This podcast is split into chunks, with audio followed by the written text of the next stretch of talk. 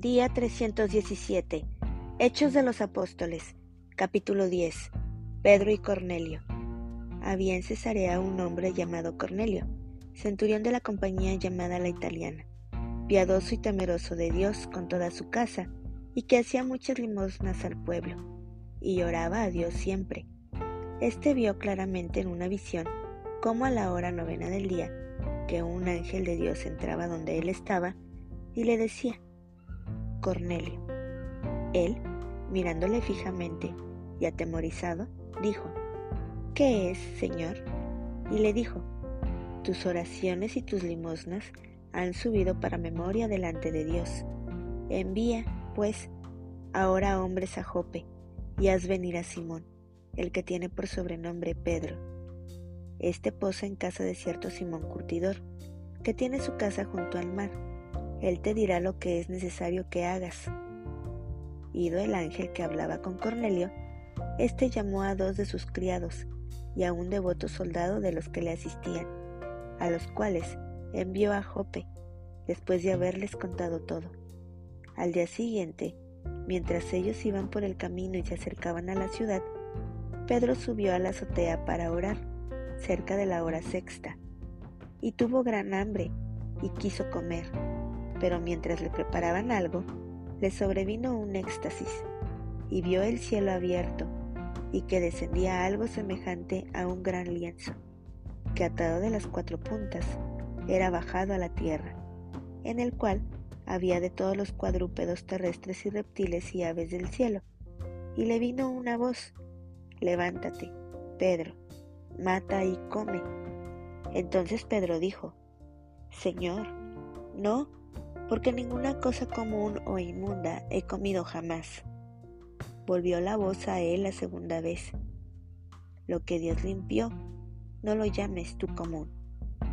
Esto se hizo tres veces, y aquel lienzo volvió a ser recogido en el cielo. Y mientras Pedro estaba perplejo dentro de sí sobre lo que significaría la visión que había visto, he aquí los hombres que habían sido enviados por Cornelio, los cuales, preguntando por la casa de Simón, llegaron a la puerta y llamando, preguntaron si moraba allí un Simón que tenía por sobrenombre Pedro. Y mientras Pedro pensaba en la visión, le dijo el Espíritu, He aquí, tres hombres te buscan.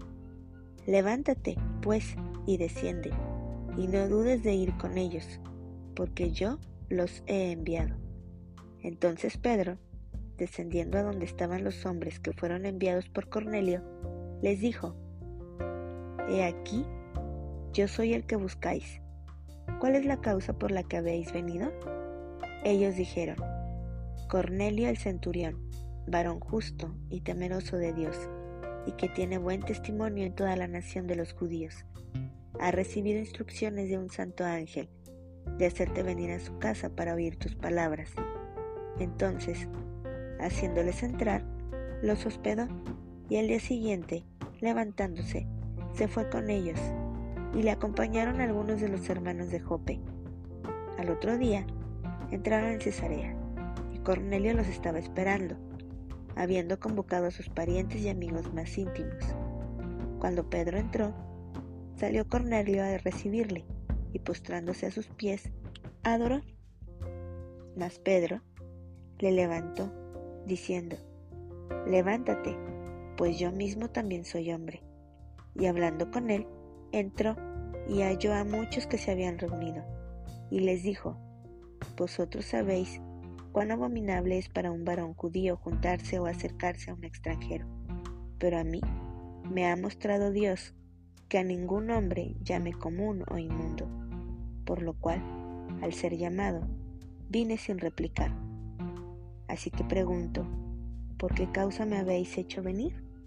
Entonces Cornelio dijo, Hace cuatro días que a esta hora yo estaba en ayunas, y a la hora novena, mientras oraba en mi casa, vi que se puso delante de mí un varón con vestido resplandeciente, y dijo, Cornelio, tu oración ha sido oída, y tus limosnas han sido recordadas delante de Dios. Envía, pues, a Jope y haz venir a Simón el que tiene por sobrenombre Pedro, el cual mora en casa de Simón, un curtidor junto al mar. Y cuando llegue, él te hablará. Así que luego envié por ti, y tú has hecho bien en venir. Ahora, pues, todos nosotros estamos aquí en la presencia de Dios, para oír todo lo que Dios te ha mandado. Entonces Pedro, abriendo la boca, dijo, En verdad comprendo que Dios no hace acepción de personas, sino que en toda nación se agrada del que le teme y hace justicia. Dios envió mensaje a los hijos de Israel, anunciando el Evangelio de la paz por medio de Jesucristo. Este es Señor de todos. Vosotros sabéis lo que se divulgó por toda Judea, comenzando desde Galilea, después del bautismo que predicó Juan, cómo Dios ungió con el Espíritu Santo y con poder a Jesús de Nazaret, y cómo éste anduvo haciendo bienes y sanando a todos los oprimidos por el diablo, porque Dios estaba con él. Y nosotros somos testigos de todas las cosas que Jesús hizo en la tierra de Judea y en Jerusalén, a quien mataron colgándole en un madero. A éste levantó Dios al tercer día e hizo que se manifestase, no a todo el pueblo, sino a los testigos que Dios había ordenado de antemano, a nosotros que comimos y bebimos con Él después que resucitó de los muertos y nos mandó que predicásemos al pueblo y testificásemos que Él es el que Dios ha puesto por juez de vivos y muertos. De éste dan testimonio todos los profetas, que todos los que en Él creyeren recibirán perdón de pecados por su nombre. Mientras aún hablaba Pedro estas palabras, el Espíritu Santo cayó sobre todos los que oían el discurso. y los fieles de la circuncisión que habían venido con Pedro se quedaron atónitos de que también sobre los gentiles se derramase el don del Espíritu Santo, porque los oían que hablaban en lenguas y que magnificaban a Dios. Entonces respondió Pedro, ¿puede acaso alguno impedir el agua para que no sean bautizados estos que han recibido el Espíritu Santo, también como nosotros? y mandó bautizarles en el nombre del Señor Jesús. Entonces le rogaron que se quedase por algunos días. Capítulo 11. Informe de Pedro a la iglesia de Jerusalén. Oyeron los apóstoles y los hermanos que estaban en Judea, que también los gentiles habían recibido la palabra de Dios. Cuando Pedro subió a Jerusalén, disputaban con él los que eran de la circuncisión, diciendo, porque has entrado en casa de hombres incircuncisos y has comido con ellos? Entonces comenzó Pedro a contarles por orden lo sucedido, diciendo, Estaba yo en la ciudad de Jope orando, y vi en éxtasis una visión, algo semejante a un gran lienzo, que descendía, que por las cuatro puntas era bajado del cielo y venía hasta mí. Cuando fijé en él los ojos, consideré y vi cuadrúpedos terrestres, y fieras, y reptiles, y aves del cielo. Y oí una voz que me decía, Levántate, Pedro, mata y come.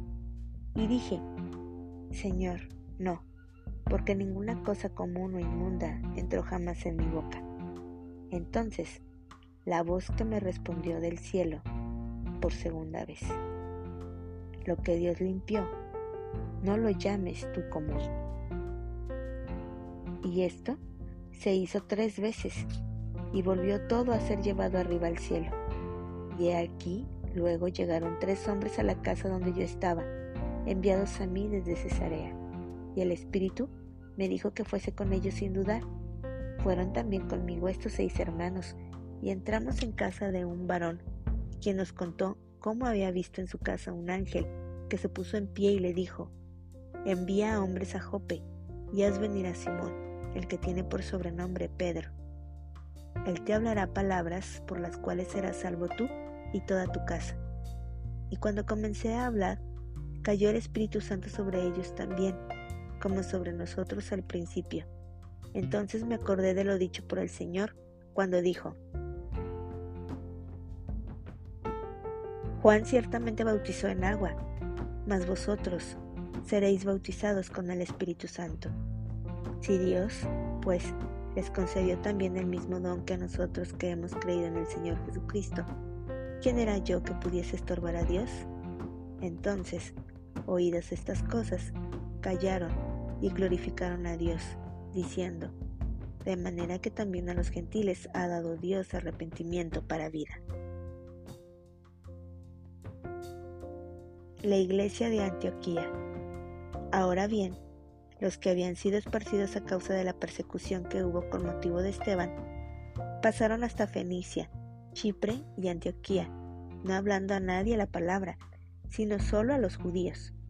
Pero había entre ellos unos varones de Chipre y de Sirene, los cuales, cuando entraron en Antioquía, hablaron también a los griegos, anunciando el Evangelio del Señor Jesús.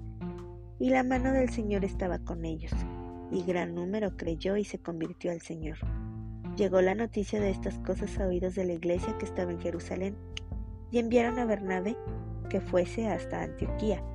Este, cuando llegó y vio la gracia de Dios, se regocijó y exhortó a todos a que con propósito de corazón permaneciesen fieles al Señor, porque era varón bueno y lleno del Espíritu Santo y de fe, y una gran multitud fue agregada al Señor. Después fue Bernabé a Tarso para buscar a Saulo, y hallándole le trajo a Antioquía, y se congregaron allí todo un año con la iglesia, y enseñaron a mucha gente, y a los discípulos se les llamó cristianos por primera vez en Antioquía. En aquellos días unos profetas descendieron de Jerusalén a Antioquía, y levantándose uno de ellos, llamado Agabo, daba a entender por el Espíritu que vendría una gran hambre en toda la tierra habitada, la cual sucedió en tiempo de Claudio. Entonces los discípulos, cada uno conforme a lo que tenía, determinaron enviar socorro a los hermanos que habitaban en Judea, lo cual en efecto hicieron enviándolo a los ancianos por mano de Bernabé y de Saulo.